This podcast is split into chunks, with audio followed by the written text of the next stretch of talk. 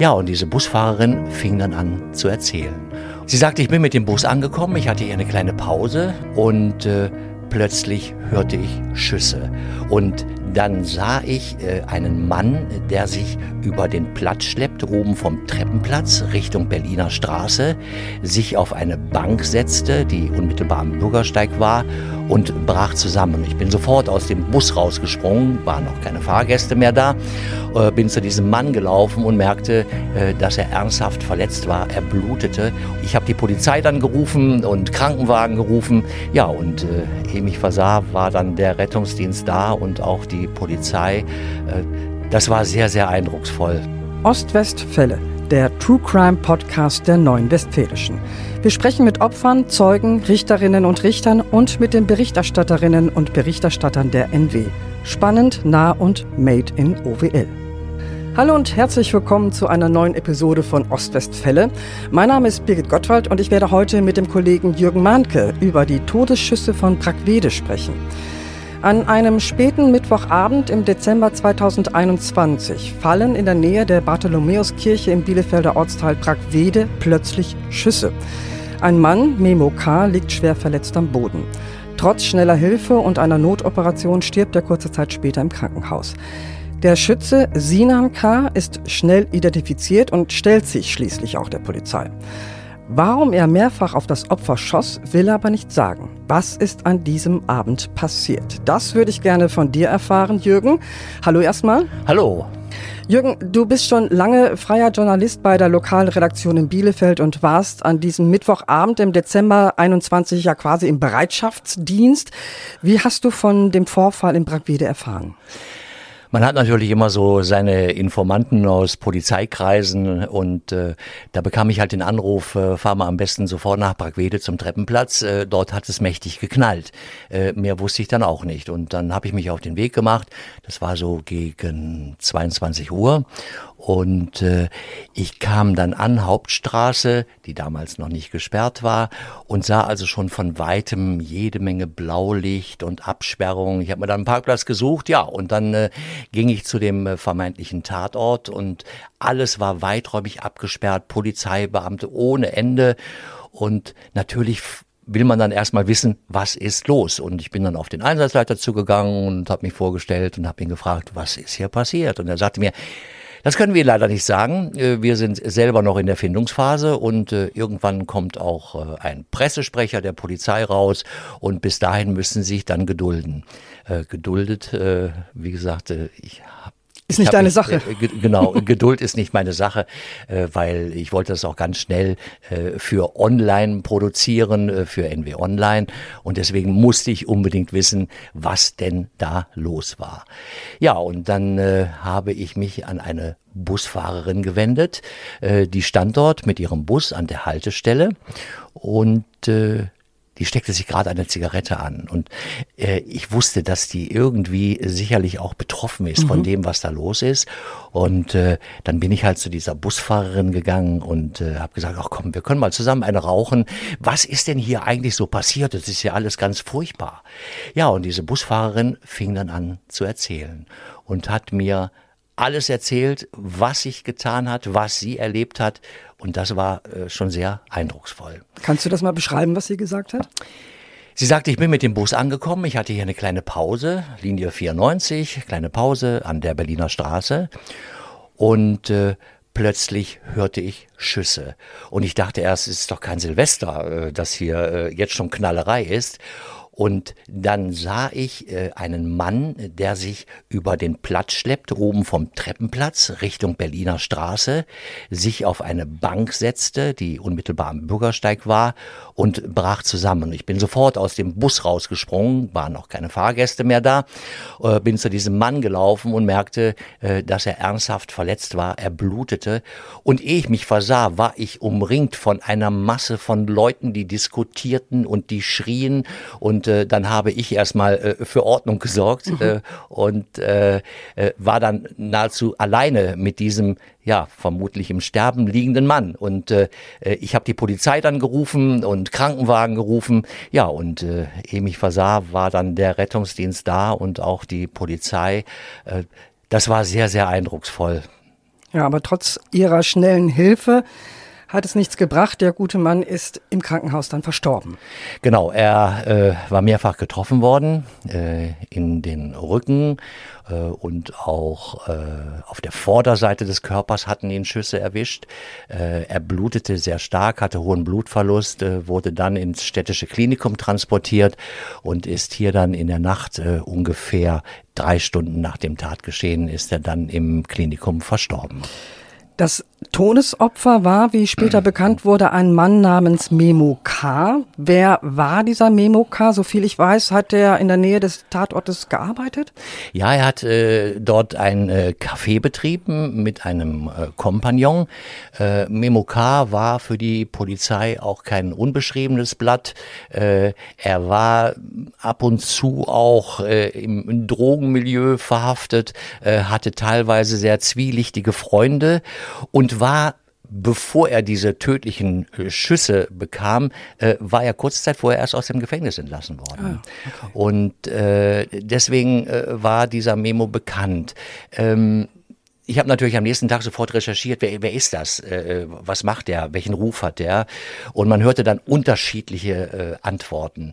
Auf der einen Seite äh, waren seine Freunde, die sagten, es gab keinen äh, äh herzensguteren Menschen äh, als diesen Memo, äh, immer hilfsbereit, äh, er stand immer zur Verfügung, wenn man ihn brauchte, er setzte sich ein für einen, er schlichtete Streit. Und dann war die andere Seite, die sagte, oh oh, ganz mit Vorsicht zu genießen immer und äh, ein sehr gefährlicher Mann mit sehr zweifelhaften Freunden. Also da zeigte sich eigentlich schon, äh, äh, dass wir es hier mit äh, zwei Schichten der Gesellschaft haben. Mhm. Die einen mochten ihn und die anderen mochten ihn nicht. Und äh, das stellte sich dann später auch in der Gerichtsverhandlung heraus. Ja, da kommen wir später nochmal drauf. Jürgen, die Gegend um den Tatort herum kennt die Polizei leider sehr gut. Was ist das da für ein Milieu? Ja, dieses Milieu ist abends sehr, sehr einsam. Äh, dort äh, ist eigentlich nur noch wenig Publikumsverkehr und äh, ich möchte es mal so nennen, äh, viele zwielichtige Gestalten laufen dort rum. Es gibt sehr oft Streitigkeiten, es gibt Bedrohungen mit Messern äh, und äh, es gibt lautstarke Auseinandersetzungen. Also das ist, sagen wir mal, nicht gerade so die feinste Gegend von, von Bielefeld. Man kann es so ein bisschen vergleichen mit dem Kesselbring. Es ist schon eine Art Pol von äh, strafrechtlichen Auseinandersetzungen dieser Treppenplatz. Platz. Das hören natürlich die Geschäftsleute äh, ungerne, aber mhm. es ist in der Tat so, äh, dass dieser Treppenplatz eben doch sehr äh, verrufen ist und äh, viele machen gerade in den Abendstunden einen weiten Bogen um diesen Treppenplatz. Es gibt viele äh, kleine Cafés, meistens äh, türkisch geprägt. Äh, es gibt ein Wettbüro. Ähm, dieses Wettbüro zieht natürlich auch eine gewisse Klientel an. Und äh, dann gibt es natürlich eine Eisdiele. Äh, auf jeden Fall, mh, hm, es ist, sagen wir mal, nicht, nicht gerade einer der luxuriöseren äh, Orte äh, von Bielefeld. Der mutmaßliche Täter stand recht schnell fest. Schon am Donnerstagabend, also einen Tag nach der Tat, veröffentlichen die Ermittler ein Fahndungsfoto von Sinan K. Was kannst du über diesen Sinan K. erzählen? Ich kannte natürlich Sinan K. vorher auch nicht. Ich habe ihn nur auf dem Fahndungsfoto gesehen. Ich wusste, äh, dass er erstmal verschwunden war. Die Polizei hatte eben durch Zeugenaussagen äh, sehr schnell herausgefunden, wer der mutmaßliche Täter ist. Äh, ich habe Sinan K. dann äh, vor Gericht kennengelernt. Ähm, was heißt kennengelernt? Er hat äh, sich zu der ganzen Angelegenheit nicht eingelassen. Gesprochen halt hat immer nur sein Strafverteidiger Holger Rostek. Ähm, aber ich habe Zugang gefunden zu ihm durch seine Mutter. Äh, ich habe mich sehr, sehr oft äh, mit seiner Mutter unterhalten, auch während des Prozesses. Äh, und äh, sie sagte, sie können das nicht verstehen, äh, dass ihr Sohn äh, halt in diese Situation gekommen sei. Äh, ihr Sohn wäre nie äh, auffällig gewesen, was äh, Strafrecht, Verurteilung anbelangt. In der Tat, äh, sein, sein äh, Register ist sauber. Mhm. Er hatte also keinerlei Vorstrafen. Also für, für sie äh, war das auch eine Art Falle, die ihrem Sohn dort gestellt wurde. Und letztlich äh, sagte die Mutter, äh, mein Sohn hat letztlich nur aus Notwehr gehandelt äh, äh, und hat deswegen diese Schüsse abgegeben. Er muss bedroht worden sein von, von mehreren Menschen. Äh, sie hat ihren, ihren Sohn sehr in Schutz genommen. Okay, wie es jede Mutter natürlich ja. auch tut. Mhm. Ähm, aber es war irgendwo nachzuvollziehen, was, was sie mir gesagt hat. Die Suche mit Fahndungsfoto und dergleichen hat offensichtlich Eindruck gemacht. Am Freitagabend, zwei Tage nach der Tat, meldet sich der Tatverdächtige in Begleitung eines Anwalts auf der Polizeiwache in Minden. Ein Geständnis hat er aber nicht abgelegt. Nein, er hat kein Geständnis abgelegt in dem Sinne, aber sagen wir mal, dadurch, dass er sich gestellt hat, äh, letztlich auch äh, wegen des Fahndungsdruckes, äh, musste man davon ausgehen, dass er was mit der Tat zu tun hat, äh, was sich ja später auch herausgestellt hat, äh, dass er äh, vor Ort war. Äh, die Pistole hat man nie gefunden, äh, mit der er äh, geschossen hat. Man hatte halt viele Patronenhülsen gefunden vor Ort. Vielleicht das auch noch. Die Polizei ist äußerst akribisch vorgegangen. An dem Abend, als diese Schießerei war, waren jede Menge Polizeihunde vor Ort. Ich habe mich lange mit einer Polizeibeamtin unterhalten, die mit ihrem Diensthund Steiger da vor Ort war. Mhm. Und Steiger tigerte dann durch die dunklen Ecken am Treppenplatz und irgendwann schlug er dann wieder an und hatte eine Patronenhülse gefunden. Mhm. Aber aus welcher Pistole äh, die stammten, äh, das war äh, nicht klar. Und äh, Sinan K. hat sich dann, wie gesagt, äh, aufgrund des Fahndungsdruckes gestellt äh, und ihm wurde dann halt der Prozess gemacht. Ja, also schon drei Monate nach der Tat wird, wird Sinan K. angeklagt. Das ist ungewöhnlich schnell. Ja? Mhm. Was stand da genau drin in der Anklageschrift? Also was soll laut Staatsanwaltschaft an diesem Abend im Dezember passiert sein? An dem Abend äh, soll äh, Sinan K. Äh, Memo, der an sein Auto trat, äh, mit einer Pistole bedroht haben und dann auch mehrere Schüsse äh, abgegeben haben. Äh, und deswegen äh, wurde Sinan K. wegen Mordes angeklagt. Ähm, äh, es wurde auch eine gewisse Heimtücke äh, vermutet, äh, aber letztlich war alles unklar. Es war alles unklar, weil äh, keiner hatte die Tat gesehen, beziehungsweise die die Tat gesehen hatten, das waren Freunde von Memo. Mhm. Und äh, diese Freunde sagten dann auch vor Gericht aus. Äh, und das ist dann eine ganz andere Geschichte, äh, die man erzählen muss, weil so einen Prozess habe ich noch nicht erlebt. Kommen wir gleich nochmal drauf. Ähm, es war auch noch eine Anklage wegen vierfachen versuchten Totschlags. Was hatte es damit auf sich? Mhm. Ähm, es gab Zeugen, äh, die Memo auf seinem Gang zu dem Auto, aus dem dann die Schüsse fielen, begleitet hatten, aber nur eine gewisse Strecke und waren dann in einer gewissen Entfernung stehen geblieben und hatten Memo im Auge, wie er an das Auto trat. Und äh, Sinan K. gab ja dann die Schüsse ab, gab sie aber auch in Richtung dieser ich glaube, es waren vier mhm, Männer ab, mhm. äh, die dort standen und das Geschehen aus der Ferne beobachteten. Und äh, man hat also auch Einschüsse in einer Mauer gefunden äh, und aus dem Grunde äh, wurde dann auch äh, halt der Versuch äh, halt entsprechend gewertet. Jürgen, lass uns nochmal auf das mögliche Motiv der Tat kommen. Warum hat das Opfer, also Memo K., dieses Treffen überhaupt vorgeschlagen? Was wollte er von Sinan? Das ist bis heute eigentlich gar nicht richtig klar.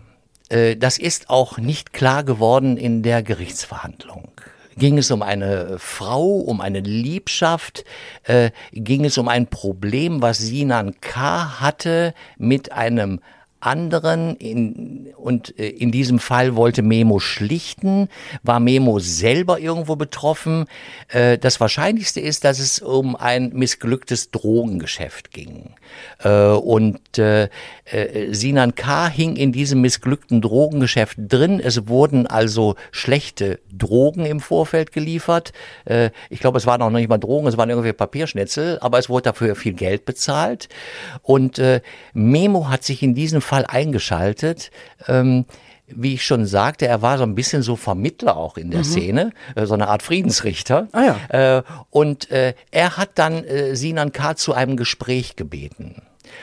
Sinan K. hatte nie Kontakt eigentlich mit Memo. Die hatten auch keine gegenseitig keine Telefonnummern. Und Memo hat ihn dann zum Gespräch gebeten und so ist er dann halt an die Berliner Straße gefahren zu dem Tatort.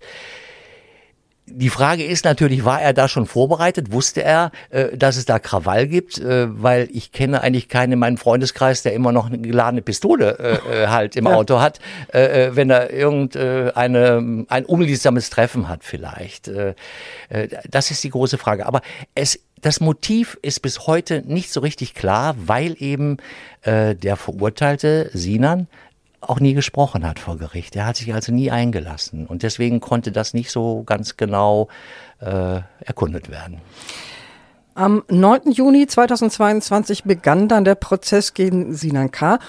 Und der war schon was Besonderes. Also das Gericht hatte gleich zum Auftakt die höchste Sicherheitsstufe angeordnet. Warum? Also wovor hatte das Gericht Angst und wie sahen diese Maßnahmen aus? Es gab im Vorfeld, äh, gab es äh, schon Auseinandersetzungen zwischen den beiden Parteien Opferfamilie und Täterfamilie. Die waren sich also auch äh, durch den Todesfall von Memo überhaupt nicht mehr grün. Äh, und die äh, Angehörigen von Memo traktierten also diese Opferfamilie, bedrohten sie mit dem Tod. Äh, und äh, das Gericht vermutete, äh, dass es eventuell auch zu Handgreiflichkeiten im Gerichtssaal kommen kann, vielleicht sogar mit Waffen. Mhm. Später hat man ja sogar ein Messer gefunden. Ach was. Äh, ja, und deswegen hatte man diese Sicherheitsvorkehrungen mhm. äh, angeordnet. Es wurde also jeder penibel von oben bis unten äh, durchleuchtet. Wir Pressevertreter hatten das Glück, wir konnten durchgehen, weil man kennt uns mhm. auch. Äh, es wurde jeder durchleuchtet, durchsucht. Äh, es mussten also äh, äh, Bleistifte, Kugelschreiber abgegeben werden. Und in der Tat hat man ja, glaube ich, das war dann der fünfte oder sechste Verhandlungstag, hat man in der Tat ein Messer gefunden. Da hatte also einer ein Einhandmesser mitgenommen genommen. Das ist ein Messer, also da drückt man so einen kleinen Knopf, dann springt die Klinge raus äh, und dann kann man damit auch Unheil anrichten. Ja, das wurde ihm abgenommen. Also das aus gutem Grunde hatte die Polizei das angeordnet, weil, wie sich dann auch später bei den Verhandlungen rausstellte, es, es war einfach grauenvoll, äh, diese Verhandlung. Äh, sowas habe ich noch gar nicht erlebt, so eine Gerichtsverhandlung. Also schon der Prozessauftakt war spektakulär, kann man sagen. Die Verhandlung fand im größten Saal des Bielefelder Landgerichts statt, doch auch der reichte nicht aus. Mehr als 20 Besucher fanden keinen Platz, mussten draußen bleiben. Wie war die Stimmung im und um den Gerichtssaal herum? Du warst ja selber auch vor Ort, ne? Ich war selber vor Ort. Äh, wie gesagt, ja, äh, es war nicht genügend Platz. Draußen äh, vor dem Saal, das ist also halt die, die große Halle in dem Landgericht, von dem alle Säle abgehen. Ähm, da standen also jede Menge Freunde von Memo. Äh, ich kam mir vor wie auf einem türkischen Basar, ehrlich gesagt, wenn man das so sagen darf. Äh, das hatte nichts mehr mit Gericht zu tun. Mhm. Es wurde dort lautstark diskutiert, es wurde geschimpft. Äh, wenn ein Angehöriger des Täters vorbeikam, der wurde, der wurde beschimpft, der wurde verbal angegangen, dass einem die Haare zu Berge standen. Also im, im, vor dem Gerichtssaal war ein Tovabo und im Gerichtssaal ganz genauso. Und das lag auch daran, dass äh, der Vater von Memo ähm, ja, ich möchte mal sagen, äh, ziemlich unausgegorenes Zeug dort äh, von sich ließ. Äh, er beschimpfte die Presse, mhm. er beschimpfte die Staatsanwaltschaft, sie hätten alles nicht richtig gemacht. Äh, ich hatte mich im Vorfeld, bevor der Prozess anfing, habe ich mich lange mit dem Vater von äh, Memo unterhalten. Äh, ich glaube, eine Stunde habe ich mit ihm zusammengesessen, mhm. um einfach zu erfahren, was los ist. Und er schilderte mir seinen Sohn in den schillerndsten Farben, was das doch für ein, ein guter Mensch war und er sprach kein Wort darüber, dass er im Gefängnis gesessen hat. Nein, äh, Memo wäre also an unserer Gesellschaft gescheitert und äh, es wäre also alles schiefgelaufen und äh, Memo wäre der, der beste und, und, und liebste Mensch überhaupt gewesen. Ich kann es nicht beurteilen. Ähm, sagen wir mal, die, die Fakten sprechen etwas anderes. Auf jeden Fall, der Vater von Memo hat dann im, im Gericht immer wieder versucht, als Nebenkläger das Wort zu ergreifen, hat unterbrochen. Ähm, die äh, teilweise die Besucher haben eingegriffen in das äh, Gerichtsgeschehen. Ähm, es, es gab äh, dann äh, von, von den Strafverteidigern äh, äh, gab es dann wiederum Zwischenrufe. Also es war wie auf einem großen Marktplatz, aber nicht wie in einem Gericht, wo es eigentlich sehr gesittet zugeht.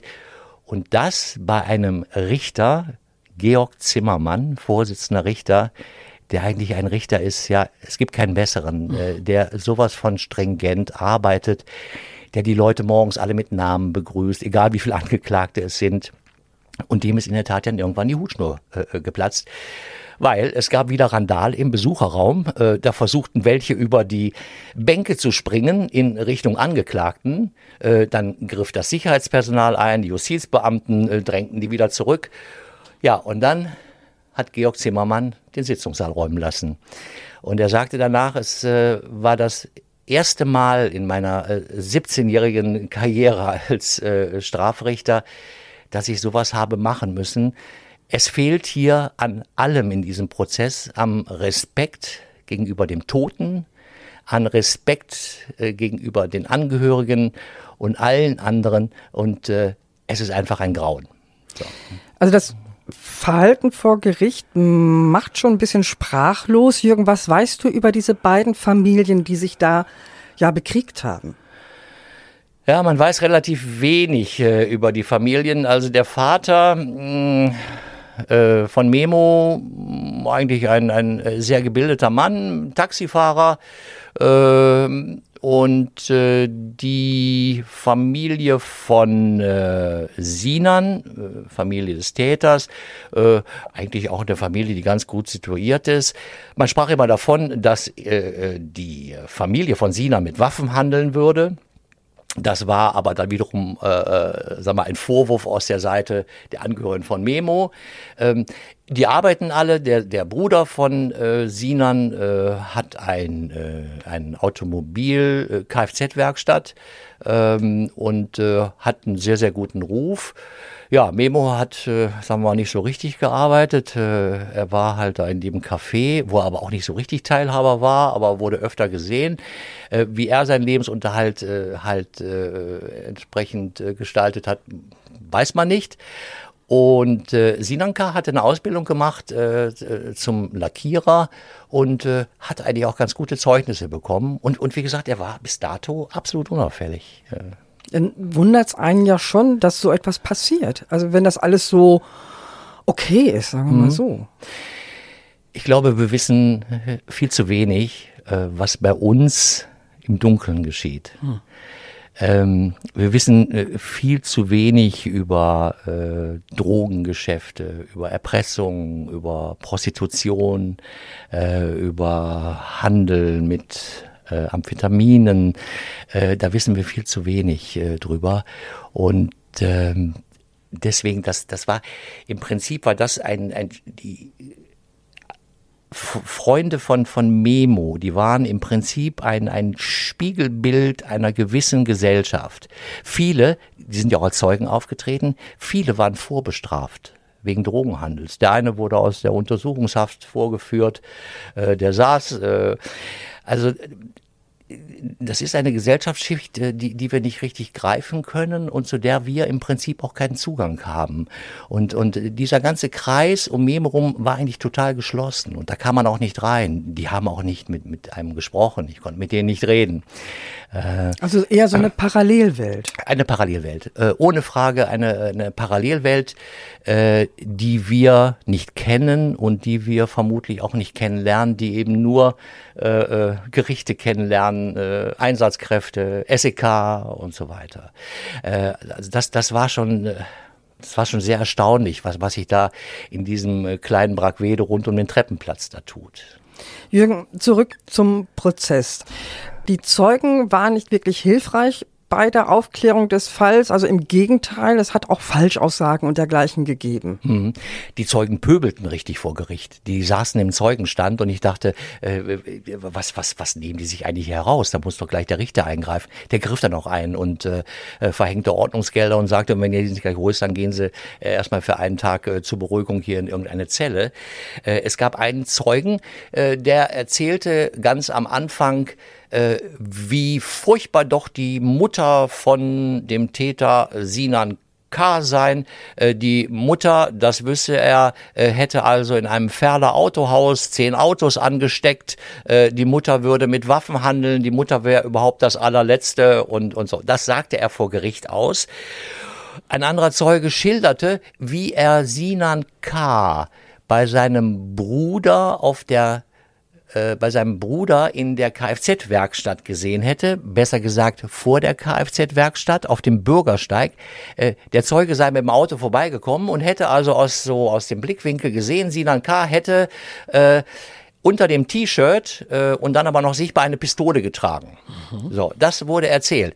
Diese ganzen Aussagen wurden später zurückgenommen. Äh, Georg, äh, Georg, Zimmermann, der Vorsitzende Richter, war sehr klug und sagte, äh, ich werde Sie jetzt nicht vereidigen, weil ich glaube, das geht in Richtung Meineid. Und äh, Sie können sich das nochmal gut überlegen und ich werde Sie bei nächsten Verhandlungen, werde ich Sie nochmal fragen. Ja, und dann nahmen die Zeugen nahmen ihre, äh, ihre Aussagen dann zurück und sagten, ja, ach, ich habe das nur so erzählt. Äh, äh, das macht man so äh, mal, ne? Ja, ja. Mhm. Und wie gesagt, äh, es ging um einen Mord, es ging um einen Totschlag. Mhm. Ja. Der Angeklagte selbst hat ja lange Zeit geschwiegen oder hat überhaupt nicht ausgesagt, mhm. aber er lässt dann doch ein Geständnis verlesen. Was stand da drin? Im Geständnis stand drin, äh, dass er ähm, paar Monate vorher äh, halt äh, die Nummer von Memo bekommen hätte, dass sie einen Termin ausgemacht hätten äh, und äh, dass er sich letztlich immer von dem Umfeld von Memo bedroht gefühlt hätte und äh, er wäre also an dem Tatabend wäre er eigentlich schon in großer Angst und Sorge dorthin gefahren zum Tatort mit seinem BMW äh, und hätte die Scheibe runtergekurbelt. Aber warum hatten die denn so einen Stress? Ja, äh, es gab äh, halt ein gescheitertes äh, Drogengeschäft ja, und genau. äh, da war halt äh, Sinan K. irgendwo mit involviert und es ging um Geld, was zurückgezahlt werden sollte und Sinan sollte der Übeltäter sein, der dieses Geschäft irgendwie vermittelt hat. Auf jeden Fall, Sinan wurde halt zum Gespräch gebeten. Sagte er, ich, äh, ich wurde dahin gebeten und ich bin also mit äh, starken Bauchschmerzen dahin gefahren und auch mit viel, viel Angst. Äh, und zur Sicherheit, weil ich mich eigentlich schon seit längerer Zeit bedroht gefühlt habe, zur Sicherheit habe ich halt meine Pistole mitgenommen. Ich bin dann dort angefahren, habe die Scheibe runtergekurbelt und dann kam auch schon Memo auf mich zu. Und Memo hat versucht, mich aus dem Auto rauszuziehen. Es gab so gut wie gar keinen Wortwechsel. Ich bekam bekam sofort die Faust von Memo in meinem Gesicht zu spüren. Und äh, das hat mich so in Todesangst versetzt, dass ich zur Pistole gegriffen habe, habe auf ihn geschossen in den Oberkörper. Der lehnte also noch mehr oder weniger in dem Seitenfenster. Und Memo hat sich dann umgedreht, ist weggelaufen und ich habe ihm dann auch noch in den Rücken geschossen. Da kommt der Punkt, das ist gefährlich. Da geht es dann auch nicht mehr um Notwehr, mhm. wenn man jemanden in den Rücken schießt. Ja, ja. Aber das mhm. ist dann, da können wir gleich, gleich noch drüber sprechen. Ende November ist es dann soweit. Sinan K. wird wegen Totschlags zu 13 Jahren Haft verurteilt. Der Vorsitzende Richter schließt sich damit dem geforderten Strafmaß der Staatsanwaltschaft an. Jürgen, wie hat er das begründet? Ähm, er hat es irgendwo begründet, auch mit einer Ausnahmesituation von Sinan äh, K. Ähm, man hätte ja auch äh, wegen Mordes verurteilen mhm. können, aber er hat eben äh, einen äh, Totschlag angenommen. Es war eine Ausnahmesituation des Täters. Es war im Prinzip nicht unbedingt geplant ähm, und es sei auch nicht ganz klar gewesen, äh, ob er wirklich nur von, von äh, Memo dem späteren Opfer, bedroht wurde, ob nicht auch die anderen ihn bedroht hätten, weil auch die Strafverteidiger von Sinan K. haben immer darüber gesprochen, äh, ihm ist eine Falle gestellt mhm. worden. Mhm. Er ist dahin gelockt worden und es war nicht nur Memo, sondern es waren auch die anderen, äh, äh, die ihn da bedrängt haben. Äh, allerdings, äh, naja, diese Zeugen, wir haben schon drüber ja. gesprochen, äh, waren nicht gerade, sagen wir mal, so ganz glaubwürdig. Auf jeden Fall ist er wegen Totschlags äh, verurteilt worden. Es war klar, dass er der Täter war. Und was ist mit den Schüssen in den Rücken? Also, weil du sagtest ja, da kommen wir später nochmal drauf. Mhm. Äh, jede Strafverteidigung hat ja eine gewisse Strategie. Wie kann ich meinem Mandanten am besten helfen? Und die Strafverteidigung hatte sich äh, aufgebaut, wir gehen auf Notwehr. Also äh, Sinan K. wurde so bedrängt, dass er schießen musste. Mhm. Es war Notwehr. Und leider wurde diese Strategie dann so ein bisschen auseinandergenommen, als klar war, dass Sinan K. auch in den Rücken geschossen hat. Weil wer einen Fliehenden in den Rücken schießt, äh, der handelt nicht in Notwehr. Äh, sondern das ist dann schon fast vorsätzlich. Ist ja denn, man ist in einer totalen Ausnahmesituation und weiß nicht mehr, was man tut. Da war es vielleicht so. Aber trotzdem, mit Notwehr äh, ist die Strafverteidigung nicht durchgedrungen. Wie haben die Familien auf das Urteil reagiert? Die Familie des äh, Getöteten, äh, die war außer sich. Äh, äh, das konnten sie nicht fassen. Sie hätten also Sinan K. für immer äh, gerne im Gefängnis gesehen, am besten noch mit Sicherungsverwahrung, nie mehr raus. Die wollten es nicht glauben und sie beschimpften wieder den Richter, die Staatsanwaltschaft. Sie beschimpften alle, besonders der Vater des Getöteten war außer sich und für sie war das vollkommen unverständlich und unsere Behörden hätten also vollkommen falsch gehandelt. Und wie gesagt, der Vater ragte da heraus. Er hat auch die Presse ständig beschimpft. Ähm, und äh, die Presse wurde auch bedroht. Äh, so dass ich sogar mit dem Staatsanwalt äh, mal Kontakt aufgenommen habe äh, und äh, der hat mich dann beruhigt, so unter dem Motto, äh, bellende Hunde beißen nicht. Äh, die ähm, Familie von Sinan K., die hoffte immer noch, äh, dass ihr Sohn halt eine wesentlich geringere Strafe bekommt, äh, dass es eben doch dann Notwehr war, dass er in eine Falle gelockt wurde, äh, dass er nur reagiert hat. Für die Mutter von Sinan ist es heute noch sehr, sehr schwer, ihren Sohn im Gefängnis zu wissen. Sie besucht ihn regelmäßig. Sinan K. führt sich sehr gut, wie ich hörte, in der Justizvollzugsanstalt. Ähm, er will äh, noch einen weiteren Beruf erlernen, äh, möchte vorwärts kommen. Äh, das traue ich ihm auch zu. Und äh, ich glaube auch, dass er die 13 Jahre nicht absitzen muss, äh, sondern dass er halt nach äh, Verbüßung von zwei Dritteln der Haftzeit dann entlassen wird unter Auflagen. nur bis dahin hat die Mutter ein schweres Leben. Ich telefoniere ab und zu mal mit ihr und ja, sie ist relativ depressiv. So ist es, wenn man äh, halt äh, den Sohn verliert erstmal. Aber das ist ja eigentlich auch die Tragik äh, dieses, dieses ganzen, äh, dieses ganzen Geschehens an dem äh, Mittwochabend äh, im Dezember. Ähm, zwei Familien verlieren ihre Söhne, zwei Mütter äh, verlieren ihre Söhne. Äh, und das ist eigentlich das, das, das Traurige. Und, und diese beiden Familien treffen jetzt aufeinander. Und dann kann man sich eben schon vorstellen, was, was da für Emotionen hochkommen. Memo K. wollte bei einem verpatzten Drogengeschäft vermitteln. Doch das kostete ihn das Leben. Sinan K. fühlte sich bedroht und schoss auch dann noch, als das Opfer längst am Boden liegt. Die Reibereien zweier verfeindeter Familien prägten den Prozess. Sinan K. wurde schließlich zu 13 Jahren Haft wegen Totschlags verurteilt. Das Urteil ist inzwischen rechtskräftig. Sowohl die Revision des Täters als auch die Revisionsanträge des Vaters und fünf weiterer Nebenkläger wurden vom Bundesgerichtshof zurückgewiesen. Das war's für heute mit den Ostwestfällen, dem True Crime Podcast der Neuen Westfälischen. Redaktion hatte Selina Allert. Zu Gast war der Kollege Jürgen Mahnke. Jürgen, danke, dass du dir die Zeit genommen hast. Es hat mir sehr viel Spaß gemacht. Vielen Dank. Weitere packende Kriminalfälle aus unserer Region auch jederzeit auf nw.de und in der NW Plus App in der Serie OWL Crime. Wir freuen uns über Fragen, Anregungen und Kritik zu diesem Podcast und natürlich über Wünsche, welche Ostwestfälle wir demnächst für euch besprechen sollen. Schreibt uns eine E-Mail an podcasts.nw.de. Mein Name ist Birgit Gottwald. Bis bald.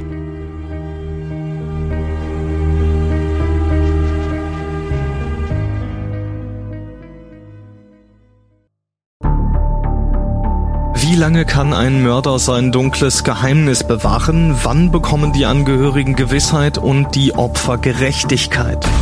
Jedes Jahr werden bei der Polizei rund 100.000 Menschen als vermisst gemeldet. Drei Prozent davon, also 3000 Menschen, bleiben länger als ein Jahr verschwunden. Einige werden nie wieder gesehen. Seit gut drei Jahren arbeitet die Polizei in NRW mit sogenannten Cold Case Units. Das sind Abteilungen, die wirklich nur damit beschäftigt sind, Mordfälle zu bearbeiten, die teilweise seit Jahrzehnten ungeklärt sind. Ich bin Mike Mattis, Radioredakteur und News Anchor und ich spreche mit Ermittlern über diese Fälle. In meinem Podcast Licht ins Dunkel, Cold Cases und ungeklärte Vermisstenfälle von hier beleuchten wir gemeinsam mit Profilern, Staatsanwälten und Mordermittlern Cold Cases und ungeklärte Vermisstenfälle aus ganz Deutschland. Immer in der Hoffnung, dass Angehörige endlich Gewissheit und die Opfer Gerechtigkeit bekommen. Licht ins Dunkel. Cold Cases und ungeklärte Vermisstenfälle von hier. Eine Produktion von Mike Mattis und der Podcastfabrik.